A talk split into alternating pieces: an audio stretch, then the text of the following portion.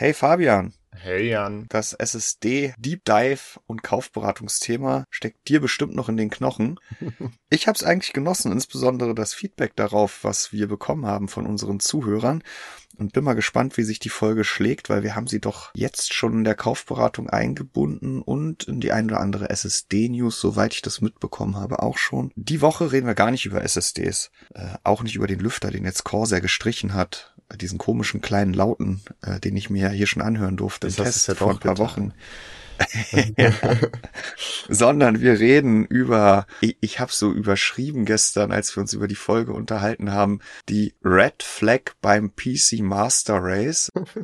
Ganz konkret in dem Fall Jedi Survivor. Was denn da schon wieder alles schiefgelaufen ist und warum wir immer noch keinen Techniktest haben. Dann über ganz schnelle Gaming oder nicht Gaming Notebooks. Äh, auf jeden Fall ganz schnelle High-End Notebooks. Da hatten wir die Woche nämlich endlich AMDs 16 Kern Mobile Prozessoren im Test. Wir kommen noch mal auf Rocket zu sprechen. Das war ja schon vor Wochen einmal Thema hier und jetzt ganz offiziell letzte Woche noch mal bei uns auf der Homepage.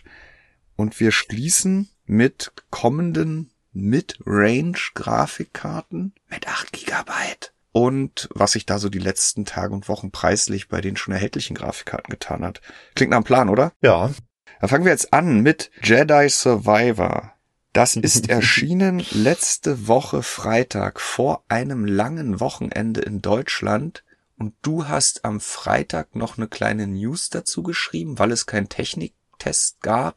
Erzähl mal warum. Mhm, ja, also du hast gerade gesagt erschienen. Es ist auch tatsächlich offiziell erschienen. Man könnte aber denken, auf dem PC handelt es sich um eine Open Alpha. Ja, also es ist halt die gleiche Geschichte, die wir dieses Jahr schon mehrfach hatten bei diversen AAA-Releases, nur dass Jedi Survivor äh, dem Ganzen halt ein wenig die Krone aufsetzt. Ähm, ich ich habe teilweise gelesen, es ist die schlechteste, ähm, es ist die schlechteste PC-Portierung, was die Technik anbetrifft, eines äh, eigentlichen Konsolenspiels, die wir dieses Jahr bisher gesehen haben. Und äh, jetzt ist das Jahr ja noch gar nicht mal so alt. Auf der anderen Seite ist die Konkurrenz, äh, was diesen Titel angeht, ja auch nicht schwach gewesen. Ähm, aber ja, dieses Spiel läuft auf dem PC überhaupt nicht gut. Es gab auch schon einen Day One Patch, natürlich, so wie es den mittlerweile halt immer gibt. Es gab angepasste Treiber inzwischen und dann auch nochmal einen Patch. Äh, es gibt auch schon diverse Mods oder äh, die Ratschläge aus äh, der Community, man soll da an irgendwelchen Ingame-Dateien rumbasteln und was auch immer, damit man es besser zum Laufen bekommt. Aber im Endeffekt ist es halt so, ähm, dass dieses Spiel neben Grafikfehlern und Abstürzen und ohnehin schlechter Performance und, und Shader Compilation Stuttering und äh, all den Krankheiten, die PC-Spieler halt heutzutage gerne mal haben, wenn sie von großen Publishern kommen, äh, dass das große Problem ist, dass dieses Spiel extrem CPU-limitiert ist.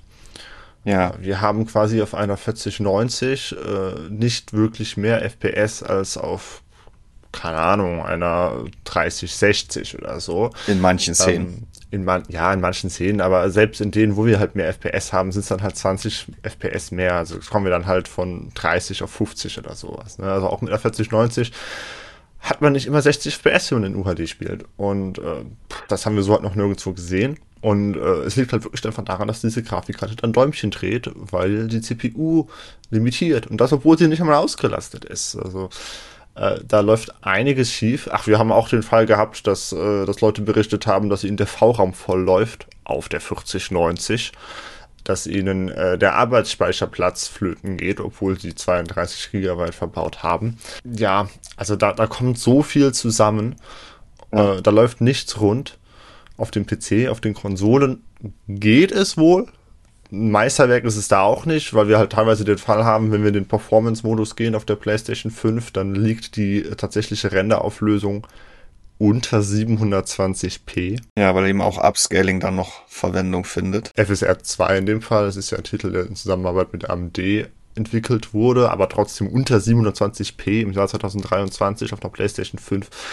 Also es ist schon lächerlich. Bei uns gibt's bisher noch keinen Techniktest, weil wir das irgendwie alles dann haben kommen sehen oder kommen lesen konnten, denn wir hatten uns schon vor Wochen um einen Vorabzugang zur PC-Version bemüht. Den haben wir dann bekommen letzte Woche Mittwoch, ich sag mal nach Feierabend. Und das war aber nachdem das NDA auf Berichte zur PlayStation, aber auch zur PC-Version gefallen war.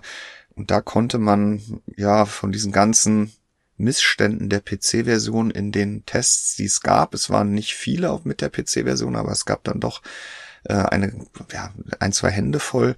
Da konnte man auch, wenn die in der Regel nicht den Fokus auf die Technik legen, schon lesen, dass es da eben massive Probleme gibt. Das Thema Abstürze war da ein ganz großes. Wir haben uns dann am Donnerstag das Spiel gezogen in der Redaktion. 130 Gigabyte muss man da knapp runterladen.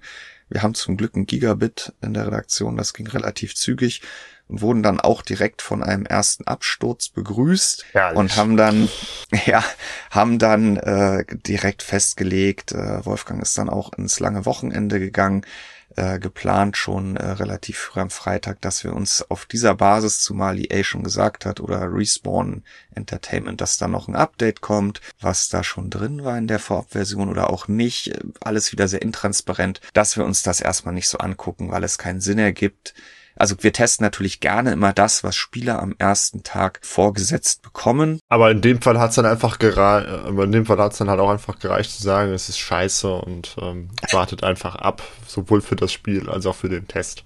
Was soll mir da auch groß anderes sagen? Es ist eben dann auch immer eine Abwägungssache. Wie viel Zeit steckt man jetzt rein in eine Version, um ein Urteil zu fällen, was zu diesem Zeitpunkt ja. zutreffend ist und auch korrekt und richtig gewesen wäre, es auszusprechen aber letztendlich dann mit dem nächsten Patch am nächsten Tag schon für die Cuts. Was man jetzt zu lesen kann, und ich habe mir das hier auch auf äh, einem Notebook, über das wir ja gleich auch nochmal reden, auch angeguckt. Ähm, ich glaube, der Patch, oder es hat den Anschein, als hätte dieser Patch, der, soweit ich weiß, ähm, Feiertag hier am 1. Mai, am Montag erschienen ist, da hier und, hier und da schon etwas gebessert, was dieses CPU-Limit-Thema anbelangt. Aber ich bin gerade auch, bevor wir das hier aufnehmen, mal wieder Mittwochmittag nochmal durch die mittlerweile über 800 Kommentare zu dem Inhalt, der ja das Desaster am Freitag mit kleinen eigenen Eindrücken präsentiert hat, gegangen. Da ist definitiv äh, noch, noch viel im Argen. Fabian, was man dem Spiel, glaube ich, nicht zu äh, nicht, nicht ankreiden kann, ist, dass es dann auch noch schlecht aussieht. Also ich habe es mir selber ja letzte Woche angesehen und ich muss sagen, ich war schon recht angetan, was die Engine, ist mal wieder auf Basis Unreal Engine 4, da auf den Bildschirm zu zaubern weiß. Ja, eine, eine bis zum Ende durchmodifizierte Unreal Engine 4. Ähm, die, die, die pfeift sich dann auch aus dem letzten Loch, wenn man sie halt eben so zukleistert mit, kleistert mit Features und Grafikeffekten, äh, die da halt eigentlich gar nicht mehr vorgesehen sind in, in diesem Maßstab äh, wird wahrscheinlich auch ein Grund sein, weswegen die Performance jetzt halt eben auf dem PC so äußerst äh, ja, bedenklich ist. Was ich halt auch noch interessant fand, war dann die Stellungnahme von ja, da EA. wollte ich auch gerade drauf zu sprechen kommen. Man, man hat dann gesagt, ja, wir, wir wissen, dass das auf dem PC nicht unbedingt äh, zu unseren Standard, äh, Standards performt. Okay. Ähm, und man hat dann aber prompt die Schuld auf die High-End-Rechner der Spieler geschoben. Ähm, denn da war die Rede von Spielern, die Cutting-Edge Multithreaded Chipsets designed for Windows 11 verwenden, aber böse Spieler unter Windows 10. Und wie wir alle wissen, ist die Performance dann immer schlecht. Immer, bei jedem Spiel. Das gängiges Problem. Liegt überhaupt nicht an ja. Jedi Survivor, nein. Ja, zumal ich jetzt auch nicht jeden Tag äh, englische Statements äh, dieser Art zu lesen bekomme, aber allein schon diese Formulierung äh, mit den Chipsets äh, klingt so ein bisschen aus der Welt gefallen. Ja, es ist halt irgendein PR-Speech. Also ich glaube nicht, dass das irgendein Programmierer oder irgendein Ingenieur oder was auch ja, immer geschrieben hat. Ne? Es, es wird halt, ja. Und ähm, sie, sie geloben Besserung, natürlich, was sollen sie auch sonst tun? Sie können ja schlecht sagen, wir, wir geben dem Spiel jetzt äh, das, das Treatment, das wir damals bei Anthem an den Tag gebracht haben, von wegen, es bleibt für immer in einem desolaten Zustand und wir vergessen es einfach als ungeliebtes Kind. Nein, sie sagen, wir wollen es verbessern, irgendwann und irgendwie. Ähm, Über die nächsten Wochen, ja. glaube ich. Ich weiß nicht, ob das Wort Monate schon gefallen ist. Ich glaube, es hieß erstmal über die nächsten Wochen, Tage und Wochen. As soon as possible steht im, steht im Statement, aber das kann ja wieder alles Ja, ich glaube, es gab ähm, auf Twitter noch eine andere Aussage. Okay. Aber ja, Es wird dran gearbeitet werden. Die, die Spielerschaft, die Community, äh, die, die PC-Gaming-Szene macht sich halt, ja, also drüber lustig. Das Spiel erhält sehr, sehr viel Spott. Ähm, zum einen, weil man halt im Vorfeld schon wieder die Debatte hatte, dieses Spiel kommt mit Denuvo-Kopierschutz, der in dem Fall auch sehr offensiv äh, konfiguriert ist, sodass man, äh, das wird sowieso noch lustig, wenn Wolfgang dann Grafikkartentests macht, ja. weil das Spiel wohl nach zwei gewechselten Grafikkarten schon 24 Stunden Pause haben möchte. Ähm, es ist ausgeschlossen aus Steams Family Sharing Service, weil es natürlich dann halt auch, weil dann Steam halt wieder auch nur als Launcher für den Launcher fungiert und man halt Origin braucht äh, oder wie auch immer dieses EA äh, App Software Dings inzwischen heißt. EA Access, oder? Also ich habe es damals deinstalliert, als es noch Origin hieß. ja. ähm, ja, Steam-Reviews dann erstmal mostly negative. Äh, also das, ich habe da so ein kleines Meme in den Artikel reinge, äh, reingeklatscht, weil ich das einfach so unfassbar passend und lustig fand. Ne? Da hatten wir dann noch prompt die Debatte äh, intern, ob das jetzt zu sehr Boulevard ist, ob wir das bringen können. Aber äh, ich habe mich einfach ganz frech durchgesetzt. Und genau, das, das führt halt wieder zur Debatte, die wir ja immer wieder haben, die ja mal immer wieder befeuert wird in die eine oder in die andere Richtung. Äh, inwiefern die Plattform PC als, als äh, Spielesystem, als äh, Gaming-Plattform eigentlich noch konkurrenzfähig ist gegenüber den Spielekonsolen. Denn auf der PlayStation 5 läuft es ja auch nicht gut, aber es läuft. Und das kann man von der PC-Version halt nicht unbedingt behaupten. Ja, und deswegen ja vorhin ab angesprochen, diese rote Flagge ähm, beim, also quasi der Rennabbruch äh, beim äh, PC Master Race, dieses äh, ja, Meme, was geschaffen wurde, ich glaube vor über zehn Jahren, um sich so ein bisschen darüber lustig zu machen, dass PC-Gamer ja immer der Ansicht sind, sie hätten in der Tat hier das definitiv überlegene System und das natürlich auch daran festmachen, dass der Rechner nicht nur zum Spielen geeignet ist, dass man ähm, Multiplayer kostenlos online spielen kann, mehr Einstellungsmöglichkeiten hat, höhere FPS, äh, größere Grafikpracht, äh, andere Bildformate und so weiter und so fort. Und ja, so, so, so ein Titel wie äh, Star Wars Jedi Survivor bietet das ja theoretisch auch wieder alles, aber in der Praxis kommt davon halt einfach nichts an. Und ähm, Spieler mit Systemen, die auf dem Papier um ein x-faches leistungsfähiger teurer. auch teurer sind als äh, so eine Playstation, wo das Spiel eben auch einmalig auf eine Konfiguration optimiert werden konnte, sind halt Nese. Und ich gucke hier gerade nochmal auf die empfohlenen, ähm, auf die, auf die Systemkonfiguration. Also das ist, ist wirklich obskur im Nachhinein, wenn man sich anguckt, ist minimal ähm, ein Ryzen 5400 mit vier Kernen oder ein Core 7700 mit vier Kernen empfohlen. Ja, und das ist auf einem 7800X 3D, ist es CPU limitiert. Ne? ja, und natürlich läuft das irgendwie, aber genau, und dann sind die, die, die empfohlenen Konfigurationen sind halt ein Ryzen 5 5600X, ein 6 Kerner mit Zen 3, das ist keine langsame CPU, aber nach heutigen Maßstäben gibt es da auch deutlich schnellere. Und, und wie gesagt, selbst die haben ja dann ihre Probleme und bremsen eine 4090 aus. Und ja, äh, CPUs dürfen in Spielen auch etwas zu tun bekommen.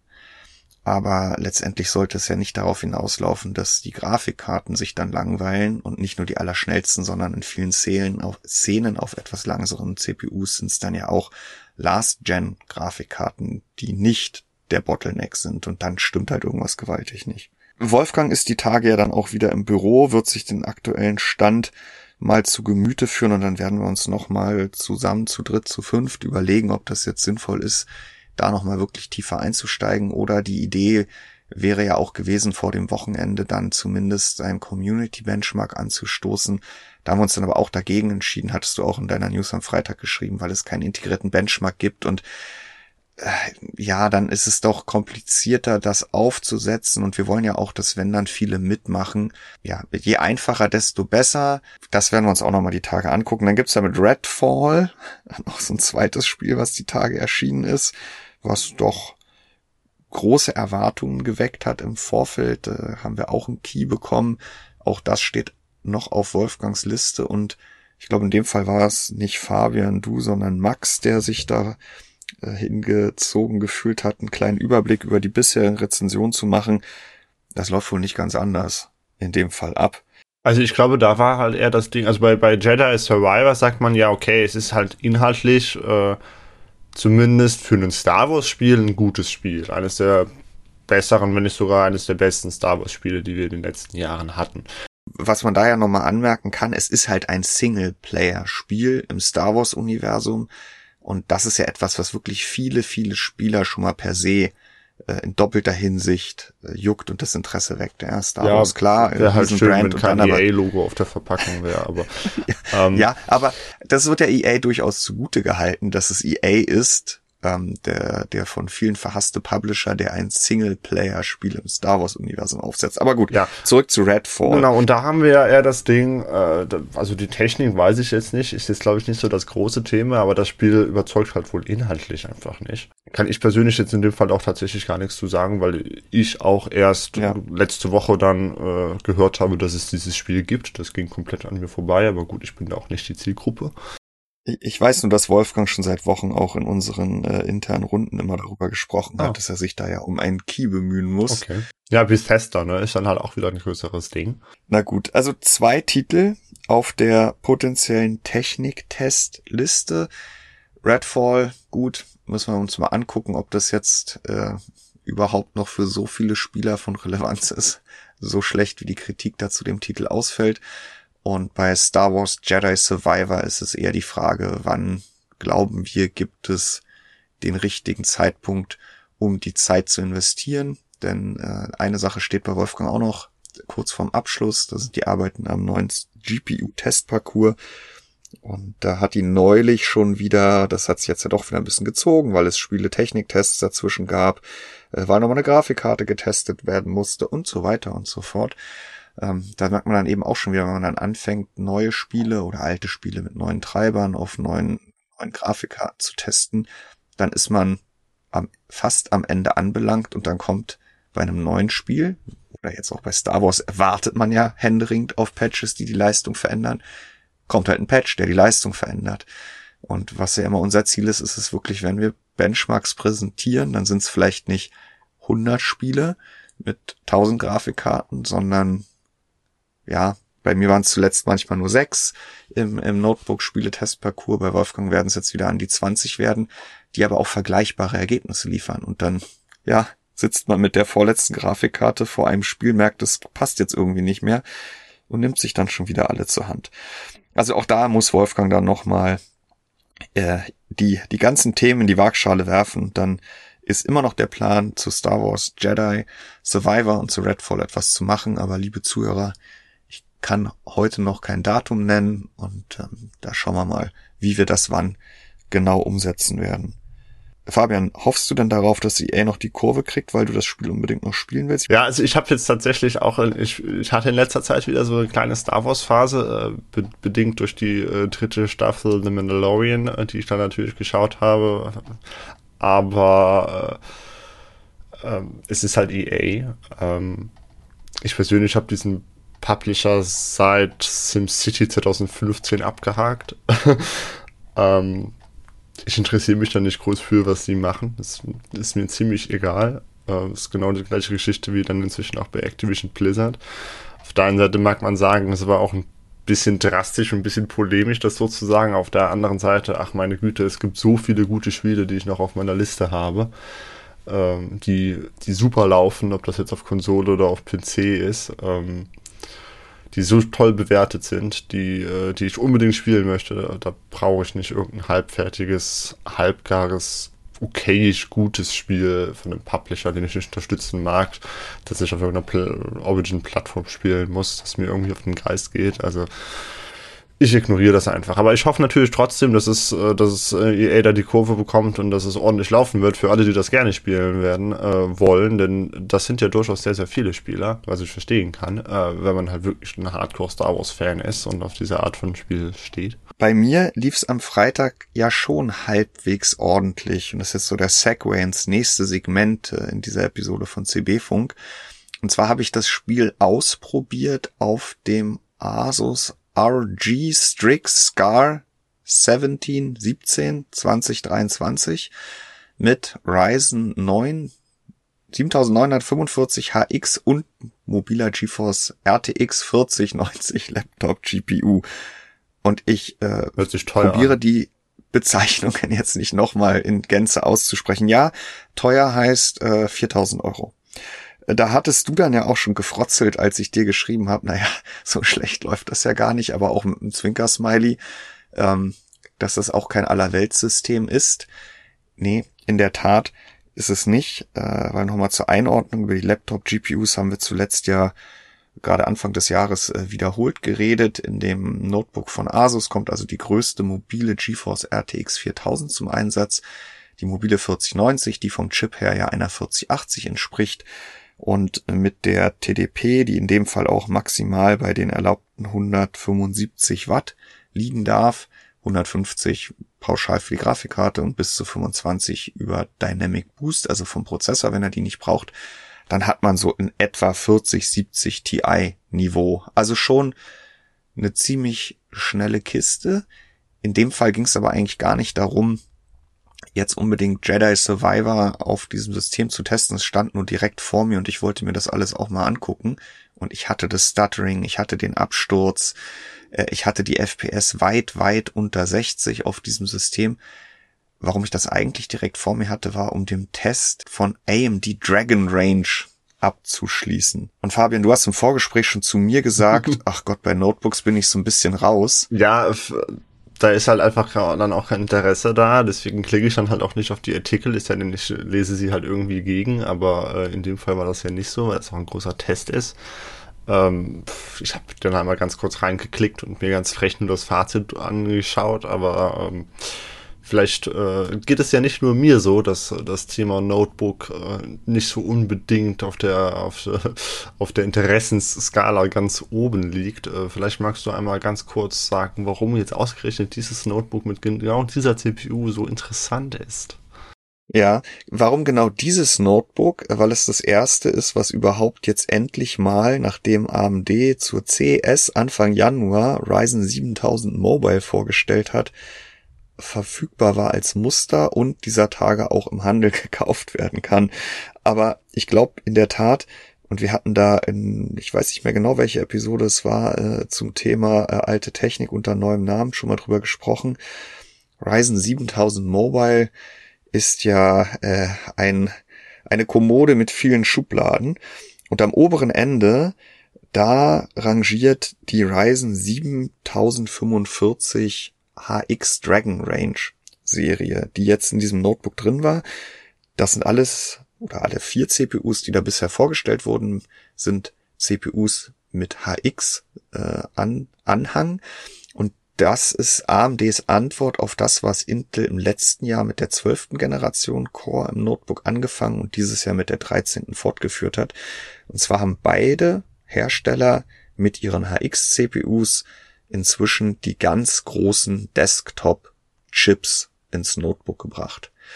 Und das ist jetzt der Novum auch an diesem äh, Notebook von Asus mit dem Ryzen 9 7945HX. Die GeForce spare ich mir, hatte ich ja versprochen dass wir dort letztendlich einen Ryzen 9 7950 mit oder ohne X, ist in dem Fall egal, im Notebook haben. Also ein 16 Kern Zen 4 Prozessor. Der sitzt nicht auf so einem schön in den Sockel zu verflanschendem LGA-Package mit 1718 Kontaktflächen, sondern in einem BGA-Package mit 1763 Kontaktflächen und wird dann auch verlötet. Aber im Endeffekt ist das der ganz große 16-Kerner, der etwas kleinere 12-Kerner, der 8-Kerner und der 6-Kerner, so wie man sie seit September 2022 aus dem Desktop kennt. Und da gibt es natürlich Anpassungen. Das heißt, äh, die Firmware wurde so angepasst, dass die Frequenz-Spannungskurve anders verläuft. AMD verspricht, dass ich bei jeder Spannung höhere Frequenzen habe als im Desktop. Aber letztendlich kann ich nicht so hoch hinaus, wie ich dann im Desktop kann, weil die CPU nicht ganz so viel Strom verbrauchen darf. Denn offiziell heißt es dann auch, wir sind bei 55 plus Watt TDP, während der ganz große Prozessor im Desktop, der 759X, ja mit 170 Watt TDP kommt und da, der darf dann 230 Watt aufnehmen. Und wir haben im Test, jetzt kommt wieder das Sternchen mit dem Notebook vom Asus, mit dem großen Turbo-Profil in Armory Crate, bis zu 130 Watt gemessen, konnten die aber letztendlich nicht ganz halten, weil es dann einfach zu heiß wird, auch in so einem großen 17 Zoll Modell. Du musstest Armory Crate verwenden? Ja, darüber sind die Profile hinterlegt. Ich bin mir in dem konkreten Fall jetzt nicht sicher, ob ich es heute auch im BIOS auswählen können. Wie, groß waren die, die Schmerzen, die du gespürt hast, als du diese Software verwenden musstest? Ich finde sie heute besser als vor vier Jahren. Oh. Sie braucht auch, wenn man das Fenster auf dem Desktop liegen lässt, äh, nicht mehr so viel CPU-Performance, wie das früher mal der Fall gewesen ist was ganz positiv ist, äh, weil früher musste man insbesondere, wenn man Benchmarks gefahren hat, wirklich tunlichst dafür sorgen, dass dieses Tool in die Taskleiste verbannt wird. Aber ja, ich finde es weiterhin unübersichtlich. Und ähm, zum Beispiel, äh, was, was Asus bis heute nicht behoben hat, ist, dass bei der GPU pauschal 175 Watt steht. Das darf sie ja maximal aufnehmen, die 4090 in dem System. Aber das steht da immer, auch wenn ich das Profil leise fahre und da ist etwas ganz anderes hinterlegt ja, also äh, ich, ich könnte auch darauf verzichten und das irgendwie anders lösen. Gut, aber zurück zu dieser Plattform. Denn die Frage vieler Leser, die sich in den Kommentaren zum Test, der am Dienstag online gegangen ist, äh, gemeldet haben, war ja auch, wozu brauche ich das Ganze jetzt? Naja, brauchen, brauchen das viele wahrscheinlich nicht. Aber du kommst halt mit einer CPU wie dieser, in dem Fall dem Topmodell dieser 7, äh, 7045 Serie, kommst du halt extrem nah an das, was du heutzutage im Desktop-PC mit den allergrößten CPUs an Leistung erreichen kannst, heran. Also um das mal ganz, krank, äh, ganz konkret zu machen, in unserem Multicore Desktop Testparcours kommt die CPU mit dauerhaft 90 Watt, die sie dann halten kann mit dem Kühlsystem, bis auf 12% an ein 7950X, der mit 142 Watt im Eco-Modus gefahren wird, heran. Das sind dann 17% Abstand zu einem 7950X, der offen betrieben wird, also mittler, mit bis zu 230 Watt. Und damit hast du ein höheres Leistungsniveau als mit einem Core i9 13900K, der auf 125 Watt TDP eingebremst worden ist. Letztendlich sind diese HX-CPUs sowohl von Intel, wo es ja mittlerweile bis zu 8P und 16E Cores, also wie mit dem 13900K auf dem Desktop-PC auch im Notebook gibt, als auch bei AMD sind das die CPUs für das, was früher wirklich ganz klassisch ein Desktop Replacement Notebook war. Nur dass früher eben oftmals noch, und XMG hat es ja bis vor kurzem oder macht es aktuell immer noch, äh, gesockelte Desktop-CPUs zum Einsatz kamen, die dann auch in irgendeiner Art und Weise meistens etwas eingebremst werden mussten. Aber heute gibt es das halt in den ganz großen Systemen als offizielle Serie von beiden Herstellern. Und die Leistungsverluste sind gegenüber dem Desktop halt relativ gering, weil wir da ja wissen, dass seit paar Generationen, also jetzt insbesondere bei Intel seit ein paar Generationen, aber insbesondere jetzt auch bei AMD seit Ryzen 7000 die großen Spitzenverbräuche im Desktop-PC ja nur dazu gedacht sind, um noch irgendwie diesen Konkurrenzkampf zu gewinnen und energetisch überhaupt keinen Sinn ergeben. Und diese Zöpfe im Notebook abzuschneiden, tun halt einfach mal niemandem weh und deswegen ist das Leistungsniveau im Notebook mit diesen CPUs dann halt immer noch gewaltig. Ja, das wäre dann auch schon die erste Frage, die ich habe, wenn ich von solchen Notebooks höre. Ähm, wie dick sind die? Wie schwer sind die? Wie sehr sehen die nach 1000 PS aus? Und hält der Akku länger als eine Stunde durch. Ja, die Akkus halten heutzutage länger als eine Stunde durch, weil sie natürlich auch gigantisch groß sind und die CPUs, wenn man sie nicht fordert, äh, nicht ganz so viel Strom brauchen. Da war auch Kritik, äh, nehme ich mir auch zu Herzen am Test, weil wir es ganz konkret mit dem Asus RG Strix K17 hier nicht gemessen haben. Ich habe halt wirklich nur stumpf auf die Leistungsfähigkeit der Plattform in verschiedenen Profilen geguckt mit Volker. Sie sind nicht so dick, wie man vermuten mag. Die sehen nicht so aus, wie die Desktop Replacement Klopper noch vor einigen Jahren gewesen sind. Oh, und wie laut sind sie? Ist auch die nächste Frage. Ne? In den großen Profilen werden sie laut und gerade das Scar 17 hier hat dann mal wieder so ein hochfrequentes Pfeifen oh, an den Tag schön. gelegt. Das hatte das MSI GT77 Titan, in dem wir den 13950 HX irgendwann im Februar, glaube ich, im Test hatten. Das hatte das nicht, hat dafür aber auch nochmal zweieinhalbtausend Euro mehr gekostet äh, mit äh, SSD Rate und so weiter und so fort. Äh, was ganz interessant ist, ist, dass äh, man sieht hier mal wieder, dass AMD dieses Jahr wirklich einen ganz schweren Stand im Notebook zu haben scheint. Nicht nur was äh, Grafikkarten anbelangt, wo wir bisher nur die 7600S im Handel sehen. Ja, ich wollte gerade sagen, Navi. was für Grafikkarten. ja, auf Basis von Navi 33, da hatten wir neulich ja das TUF A16 im Test sondern auch bei den CPUs. Denn während es Intel geschafft hat, diese HX-Serie, die letztes Jahr ja noch so ein bisschen so als die, der, der mobile Xeon-Nachfolger, mit dem man auch gamen kann, auf den Markt gebracht hat. Das war ja wieder so ein Marketing-Stunt, so ein bisschen wie früher, äh, oder ja, wie, wie, wie früher Nvidia dann irgendwann mit der Titan oder ganz klar auch mit der 3090, die ja irgendwie die, die, die, die God Workstation GeForce war für alle, die keine Workstation Grafikkarte kaufen, aber dann halt auch die beste Grafikkarte für Spieler. Äh, so hatte das Intel letztes Jahr auch positioniert und dieses Jahr die 13. Generation HX. Das war viel stärker auf Gaming ausgelegt. Und da hat's Intel auch im Sinne von Upselling jetzt dieses Mal wieder so geschafft, dass viele der großen Gaming-Top-Modelle halt auf diese HX-CPUs setzen ähm, alle nochmal eine Ecke mehr kosten, als die großen Gaming-Notebooks das letztes Jahr getan haben, was natürlich auch an den teuren GeForce RTX 4000 liegt. Und bei AMD gibt's da einfach aktuell nicht viel. Also ich habe hier das Asus ja angesprochen, dann gibt's noch ein System von Lenovo mit Dragon Range. Und das liegt ja nicht an der Technik. Also wer unser Testfazit zum, zum 7945 HX ist, dass das sich mit dem größten HX von Intel nichts nimmt. Weder in Anwendungen noch in Spielen. Mal ist die eine, mal ist die andere schneller. Beide haben massig Features, äh, sind unfassbar schnell, auch im Vergleich zum Desktop. Aber es gibt einfach keine Systeme mit AMDs Lösung. Da lässt Intel Und, die Vitamin B-Muskeln spielen. Ja, weiß ich nicht in diesem Fall. Ich glaube, AMD war einfach zu spät dran. Das wird auch ein Thema gewesen sein, denn wann haben wir die ganzen Neuvorstellungen gesehen? Die haben wir parallel zur CES gesehen mit den Vorstellungen beider Intel und AMD Plattformen, aber eben auch mit den RTX 4000 Laptop GPUs. Und da kamen die ganzen Systeme dann ab Ende Februar im März auf den Markt. Und da war Dragon Range offensichtlich noch nicht bereit dafür oder im Vorfeld der Entscheidung bei den OEMs welches Notebook mit welcher Plattform kommt noch nicht bereit. Und ich glaube, da hat AMD dieses Jahr auch den Zug verpasst.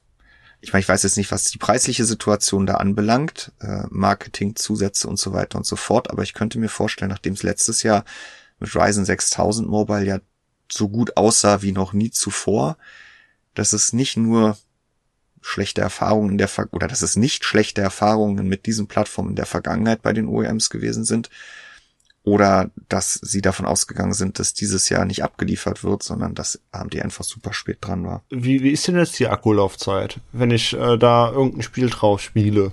So ein richtig krasses AAA-Game mit Raytracing, was auch immer. Komme ich 60 Minuten weit? Nein, nein. Also wenn du, wenn du diese Notebooks ausfährst, was ich äh, dir nicht empfehlen würde zu tun, weil du dann, wenn du das im Zug machst oder in der Uni, in der Bib, äh, du dann definitiv den Zorn anderer Leute auf dich ziehen wirst. Die Notebooks dürfen ja nicht mehr als 100 Wattstunden große Akkus haben. Wir sprechen von kombinierten dauerhaften Verbräuchen, die meistens aber nur im, Bad, äh, im, im, im Netzsteckerbetrieb zur Verfügung stehen von über 200 Watt für CPU und GPU in Summe. Äh, dann bist du da rein rechnerisch bei einer halben Stunde. Du wirst es nicht so abrufen können im Akkubetrieb, aber du wirst irgendwo zwischen 40 und 60 Minuten landen. Und dann hast du aber auch nicht die Spitzenleistung, die du an der Steckdose abrufen kannst. Gut, mit dem System kannst du die meisten Spiele dann auch im Akkubetrieb äh, mit etwas geringerem Stromverbrauch in Full HD, glaube ich, äh, vielleicht nicht mit 240 FPS am Limit des Displays, aber flüssig spielen. Ja, das ist alles sehr attraktiv an. Dann will ich direkt kaufen für 4000 Euro. Ja, das ist, das ist, also diese Systeme sind nicht dazu gedacht, um abseits der Steckdose ah. ihre Leistung abzurufen. Ja, das ist wirklich ein Notebook, wenn du sagst, ich habe keine Lust mehr auf darauf, dass ich wirklich zu Hause oder wird ja auch immer angebracht, äh, Personen, die auf Montage sind über die Woche oder wirklich ein Beispiel, was immer wieder kommt, äh, Angehörige äh, des Militärs, die ja, halt, ja. unter der Woche eben nicht zu Hause sind, dass die irgendwo trotzdem ein hochleistungsfähiges System ihr eigen nennen möchten, mhm. was auch überall immer das gleiche ist und überall nur am Strom betrieben wird. Und dann ist ein 17 Zoll Scar 17 mit dieser Hardware halt teuer. Nee, ich, ja? ich sehe ja absolut die Zielgruppe. Aha. Gerade auch das, was du schon genannt hast. Ich habe einen Kumpel, äh, der hat sich von der letzten Generation eins gekauft für die Bundeswehr. Ähm, ich sehe die Zielgruppe.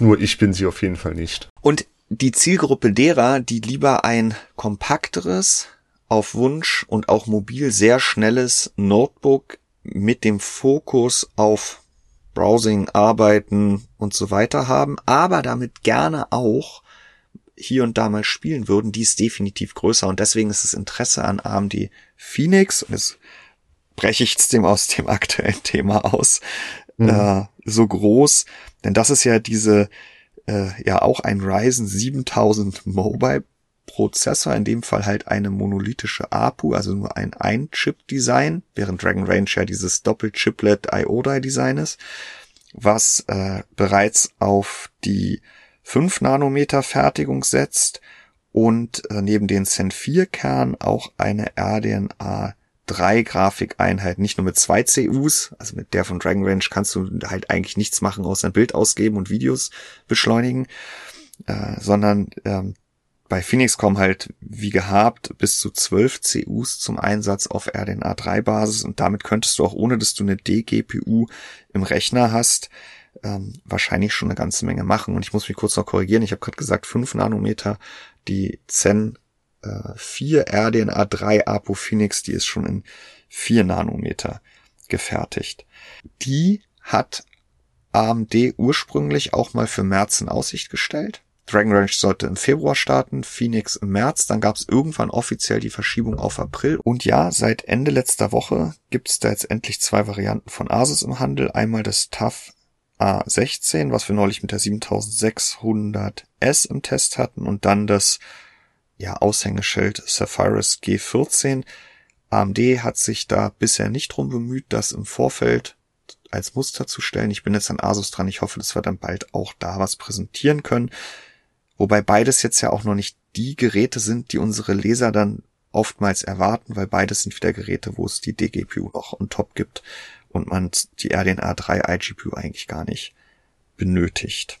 Hm. Drittes Thema, Fabian. Wir müssen noch einmal auf Rocket zu sprechen kommen. Lass es uns ganz kurz machen. Du hast vor ein paar Wochen schon mal darüber gesprochen, dass es da so einen Test gibt, der irgendwie ewig nicht, ach, nennen wir es fertig wird, der ewig nicht erschienen ist.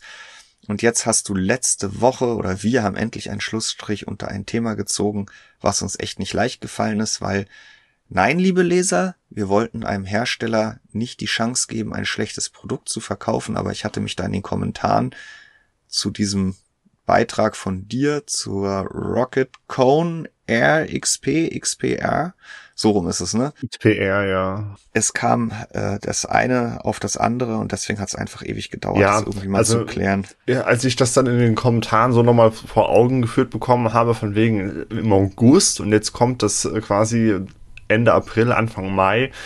Das sah dann auch nochmal sehr krass aus. Äh, man muss dazu sagen, die, die Maus kam irgendwann ganz spät, Ende August hier an. Ähm, dann war ich auch erstmal im September in Urlaub. Dann äh, irgendwann Oktober wieder da und dann habe ich mich damit auseinandergesetzt, nachdem ich anderes Zeug weggearbeitet habe, das übrig war. Dann lief es ja erstmal gar nicht. Dann kam halt Oktober, November diese Kommunikation mit, mit Rocket, wo sie mich halt hingehalten haben, wo sie gemeint haben, ja, da kommt eine Firmware und ja, wir schauen mal, wir prüfen mal. Dezember dann äh, der erwähnte Tech Power Up Test, wo dann klar war, okay, es sind nicht nur wir, äh, bei denen die Maus halt einfach sensorisch Mist baut, sondern äh, es ist immer so, nur hat es halt bisher niemand so getestet. Habe ich ihn dann ja auch prompt geschickt im Januar. Zwischen Dezember und Januar sind halt einfach wieder ein paar Wochen, wo dann erstmal wieder gar nichts geht. Und äh, die Antwort kam im Februar und äh, ja, März habe ich abgewartet und im April habe ich dann, äh, oder Ende März, glaube ich, habe ich schon diesen, äh, diesen kurzen Abriss da, diesen Mini-Test geschrieben. Aber im Endeffekt, bis dieser dann, bis dieser Test dann veröffentlicht wurde, hat es dann nochmal einen Monat gedauert, weil andere Sachen anstanden, weil äh, ja, die Chefredaktion, die sich um sowas kümmern muss, also du, Jan. Jan nicht nur ich alleine. Ja, äh, das muss natürlich auch abgesprochen werden. Ne? Also sowas ist ja jetzt auch kein Artikel, den wir irgendwie alltäglich bringen.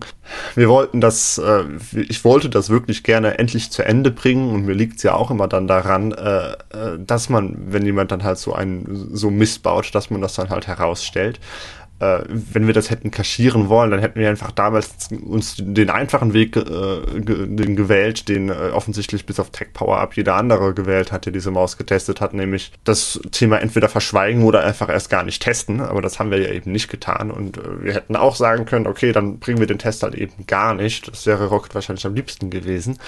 Aber das haben wir ja auch nicht getan. Wir haben ja jetzt dazu berichtet. Dass es so spät ist, ist blöd. Genau, wir haben jetzt ja unsere Schlüsse daraus gezogen. Genau. Ich hatte, glaube ich, öffentlich gesagt, dass wir in Zukunft natürlich, ähm, weil, oder nochmal anders gesagt, in der Regel ist ja, wenn man ein Produkt bekommt und da gibt's irgendwelche Probleme mit, dann hat man relativ kurzfristig mit dem Hersteller, der sich der Sache annimmt, geklärt, liegt es jetzt an dem Muster, was wir bekommen haben, also es ist, oder ist es ein Serienthema. Mhm. Und wenn es ein Serienthema ist, dann würden das die meisten Hersteller zähneknirschend in der Regel auch zugeben und in irgendeiner Art und Weise eine Lösung präsentieren.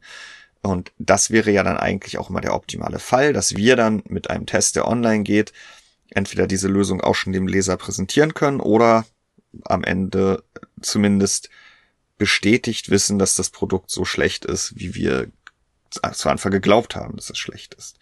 Und in dem Fall war ja einfach nur das Problem, was heißt einfach, dass es immer wieder diese naheliegende Lösung am Horizont gab oder die Bestätigung, äh, während wir aber so von außen sie halt nicht bekommen haben, weil es alle anderen Artikel, die wir zu dem Thema gefunden haben, halt das nicht angesprochen haben.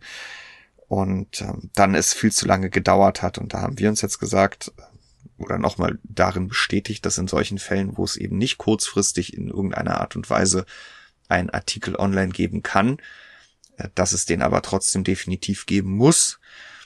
Und ähm, da auch die maßgebende Fragestellung die ist, ob dieses Produkt halt parallel schon verkauft wird.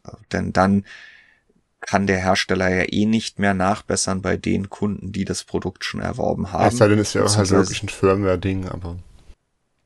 Gut, aber dann muss er sich eben auch kurzfristig darum kümmern, ja, um das natürlich. eben herauszufinden und dann eben auch verbrieft äh, für alle sichtbar bei uns in den Test reinzuschreiben. Ja, und deswegen war ja diesmal wirklich die blöde Situation, dass es nicht in irgendwie im Vorfeld der Veröffentlichung da Probleme gegeben hat, wo man dann auch sagen kann, ja komm, lieber Hersteller, dann klär das halt und dann es ein bisschen länger dauert, ist es auch egal. Wir wollen am Ende, wenn das Produkt erscheint und das NDA für den Test fällt, wollen wir einfach wissen, worum es geht sondern ja, der Vorwurf ist war liebe, liebe Zuhörer, äh, dass das sich über Monate geschleppt hat und das Produkt verkauft wurde. Nun ist es zum Glück kein Produkt. Was heißt zum Glück? Es ist ja kein Produkt, eine 170 Euro Maus, die, oder anders gesagt, Fabian, wenn man sonst sich so News durchliest von dir zu teuren ja, Mäusen, dann kauft sich sowas ja kein Mensch. Genau, also da wird immer nur ähm, zu Recht gesagt, eine 170 Euro Maus ist nicht unbedingt das, was sich der normale Gamer kauft. Selbst diejenigen, die sich eine 4090 ins System äh, setzen, werden bei einer Maus für fast 200 Euro dann doch noch ein zweites Mal überlegen. Ähm, und, und muss man ja auch dazu sagen, es ist ja niemand anderem aufgefallen.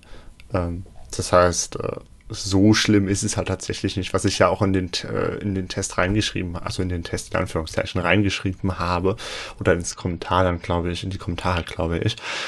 Ähm, worum es mir halt einfach geht, ist die Tatsache, dass, äh, dass diese Maus halt einfach eine Sensorik bietet, wie sie von 40 Euro Mäusen übertroffen wird, aber sie halt einfach wesentlich mehr kostet und dass Rocket dann einfach überhaupt nicht daran interessiert ist, da irgendwie eine Lösung zu finden.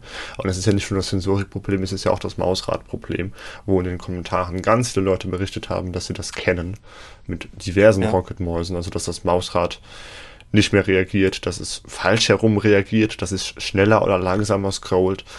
Ähm, und da war die Stellungnahme von Rocket ja wirklich O-Ton, O-Ton, es wird keine Stellungnahme geben. Und das, nachdem sie mich da eineinhalb Monate lang hingehalten haben mit, ja, wir, wir klären das ab und wir versuchen das intern zu reproduzieren und was auch immer.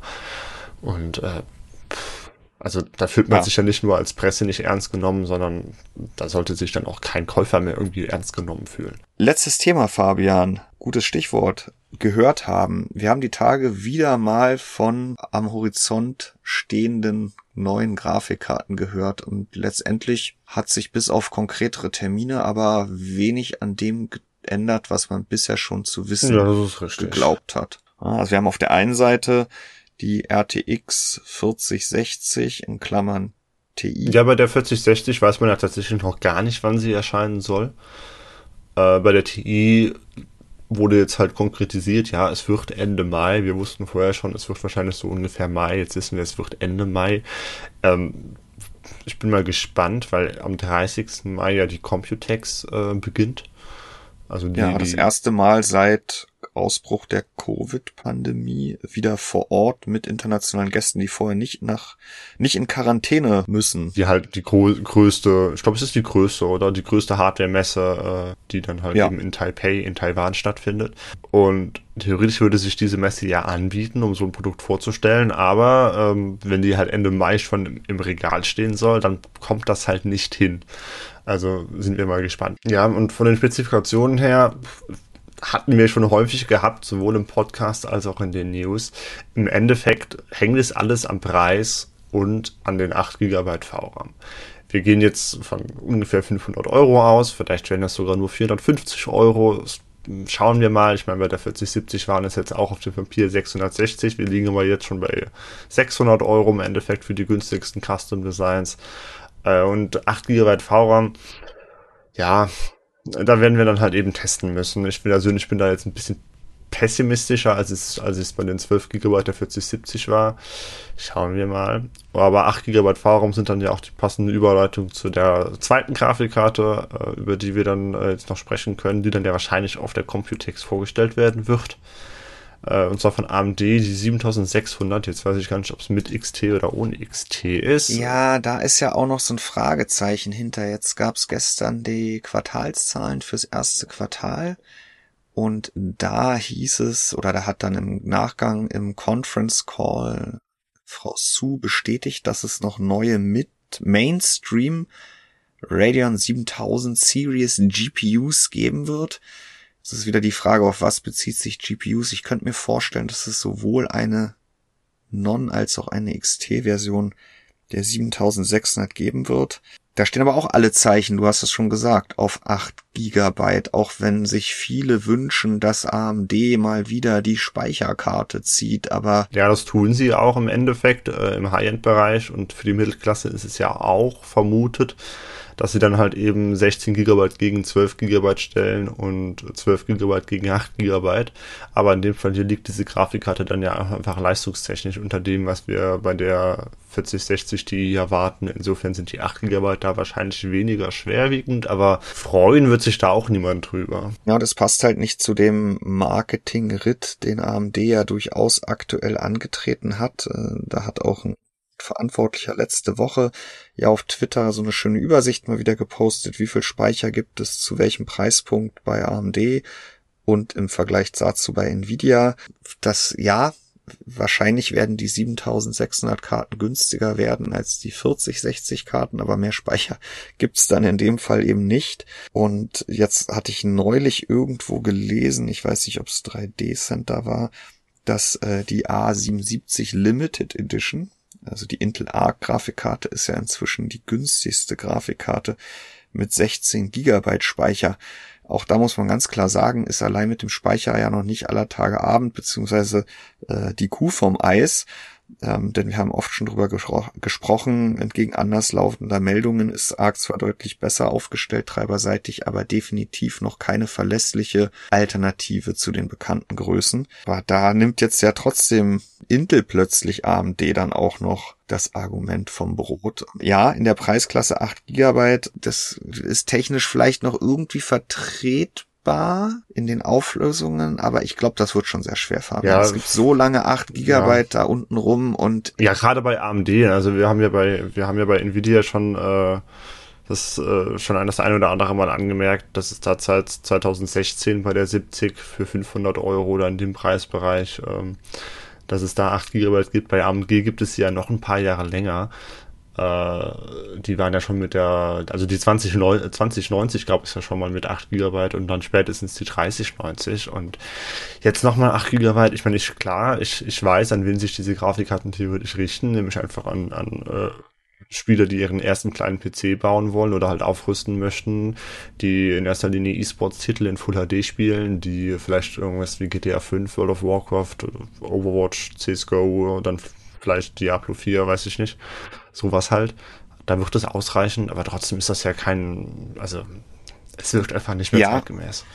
Und dann sind wir wieder bei dem Argument, was wir, glaube ich, äh, vor zwei Wochen schon mal angesprochen hatten. Da reichen halt auch die Grafikkarten der letzten mhm, Generation. Noch. Genau. Das ist ja eine Debatte, die wir sowieso immer wieder haben, wenn, wenn neue Mittelklasse oder wenn neue Low-End-Modelle kommen. Ne? Kaufe ich jetzt das neue kleine Modell oder kaufe ich einfach das etwas größere, ältere Modell?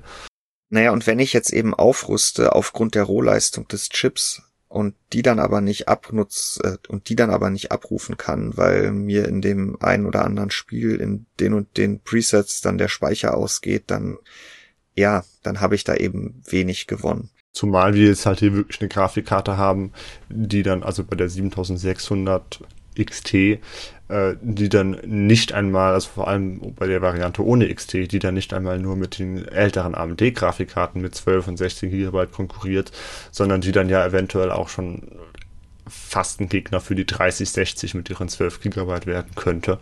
Und das ist halt echt, äh, sieht ein bisschen arg aus einen kleinen Lichtblick sehen gerade mal wieder all diejenigen am Horizont, die nicht direkt entgegen aller guten Vorsätze auf eine der neuen Grafikkarten zum Start aufgesprungen sind, auch wenn die preislich viel höher lagen als jemals zuvor. Denn die Preise auf dem Grafikkartenmarkt die gehen ja langsam, aber stetig immer weiter zurück. Jetzt hat Nvidia diese Woche, glaube mittlerweile dritten Mal auch die UVP für die Founders Editions der 4090 und der 4080 gesenkt nochmal 50 respektive 40 Euro. Auch da wieder, weil der Euro halt stärker ist gegenüber dem Dollar inzwischen. Damit bleibt die Founders Edition in beiden Fällen noch deutlich teurer als Custom Designs, die ich am, im freien Handel kaufen kann. Aber auch da muss man sagen, dass äh, wir da etwas gesehen haben, was wir zuletzt ja wirklich nicht mehr gesehen haben, dass sich verfüg am Markt breit verfügbare Grafikkarten, je weiter sie von der Vorstellung entfernt sind, preislich immer weiter nach unten bewegen.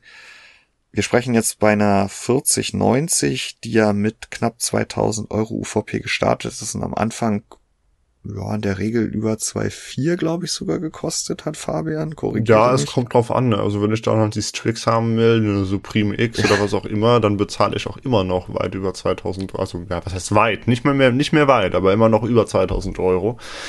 Aber ja. es gibt sie halt inzwischen, die Angebote für 1650, 1700 Euro. Und das sind ja auch schon richtig dicke Grafikkarten mit drei Lüftern, drei Slots oder dreieinhalb Slots. Also die haben auch schon ordentlich Kühlleistung, sind also eine valide Option. Und das ist halt ein Preis, 1640 Euro. Ähm, für den habe ich äh, vor, vor einigen Monaten zum Marktstart der 4080 eben die erhalten in einem ordentlichen Custom Design. Also das ist ähm, schon ein ordentlicher Preisverfall, wenn wir halt auch immer noch auf einem sehr hohen Preisniveau sind. Bei der 90 schmerzt es wahrscheinlich nicht so sehr wie bei der 80, das hatten wir ja schon immer in, dem, äh, in dieser Konstellation. Und die 80 gibt's aber inzwischen auch für 1200 Euro und nicht mehr 1500 oder was auch immer da der UVP zum Start war. Ja, und das gleiche sieht man ja bei den neuen Grafikkarten von AMD also eine 7900 XT gibt es mittlerweile für um die 800 Euro oder kratzt an der 800 Euro Marke. äh, während die XTX von zahlreichen Anbietern ähm, immer mal wieder für unter, naja, für 1000 Euro zu bekommen. Ja, 999 halt. Äh, das, es, es bleibt teuer, in die neue Generation einzusteigen. Die alte, hatten wir auch schon drüber gesprochen, ist, bei, ist zumindest bei Nvidia jetzt immer seltener eine Option. Ich habe glaube ich, gestern oder vorgestern äh, bei 3D Center gesehen, dass die 3070 erstmals seit Vorstellung vor zweieinhalb Jahren jetzt verlässlich unter UVP zu haben ist. Der inzwischen bei 550 das, Euro liegt. Ja, sondern die 500 Euro äh, jetzt unterschritten wurde. Aber viele Modelle aus der letzten Generation kosten inzwischen schon wieder mehr, weil sie halt im Handel hm. langsam aber sicher vergriffen sind. Und aber ganz ehrlich, ja. sind ja auch alle Grafikkarten oberhalb der 3070 äh, aus dieser alten Generation einfach nicht mehr relevant, was, was Nvidia-Grafikkarten an. Oder, ja. meintest, oder meinst du jetzt, dass es vielleicht tatsächlich noch sinnvoll wäre, sich einfach eine 3090 zu kaufen anstelle einer 4070 Ti, weil die mehr Speicher hat. Na gut, das ist natürlich für den einen oder anderen genau das Argument, generell muss man sich natürlich fragen, ob man unbedingt von einer 3090 schon wieder auf die nächste Generation das stimmt auch, aufrüsten ja. muss. Nein, aber letztendlich stellt sich die Frage da nicht so und insofern dürfen die Karten ja auch langsam verschwinden, ähm, wenn es eben. Ich muss mich auch tatsächlich korrigieren. Der Bestpreis äh, im Preisvergleich für eine 3090 äh, oder 3090 Ti, das sind 1400 Euro. Das heißt, wir konkurrieren ja, deutlich eher mit der 4080, wenn nicht sogar bald dann schon der 4090 und nicht mit einer 4070 Ti. Ja. Und dann fällt auch das Argument mit dem Speicher weg. Es sei denn, man nutzt es irgendwie gar nicht mal als Gaming-Grafikkarte, sondern äh, das macht meine Uni beispielsweise, weil die, weil die Profikarten zu teuer sind. Äh, für CUDA-Anwendungen, für KI-Anwendungen, ja, okay. Aber äh, ich sehe wirklich gar keinen Grund, aus dem jemand als Spieler jetzt noch eine 3090 kaufen sollte und keine 4080. Ich höre bei dir wieder ein Flugzeug. Ach, man hat das jetzt gehört. Ja, die, die sind, also, also wir, ich nehme ja jetzt mit RTX Voice auf, oder nee, Nvidia Broadcast heißt es ja inzwischen, also schon seit Ewigkeiten. Aber ähm, das hat es bisher immer ordentlich geschluckt, aber heute ist über mir hier wirklich äh, reger Betrieb. Ähm. Wir werden sehen, ob es da noch auf der äh, Audacity-Tonspur drauf ist, weil äh, ich, was du in Discord eingegeben hast, und darüber unterhalten wir uns ja hier, weil wir nicht an ein und derselben Stelle sitzen, das weiß ich ja gar nicht. Fabian, hm. das ist irgendwie länger geworden, als ich mir das diese Woche vorgestellt habe. Aber du Nachdem... da bestimmt wieder zehn Minuten raus. Ich kenne dich ja, ja, äh, ja, ihr liebe Zuhörer, ihr werdet nicht gehört haben, dass äh, Fabian einmal äh, etwas lauter rufen musste, um äh, jemanden ruhig zu stellen. Das ist auf jeden Fall verschwunden.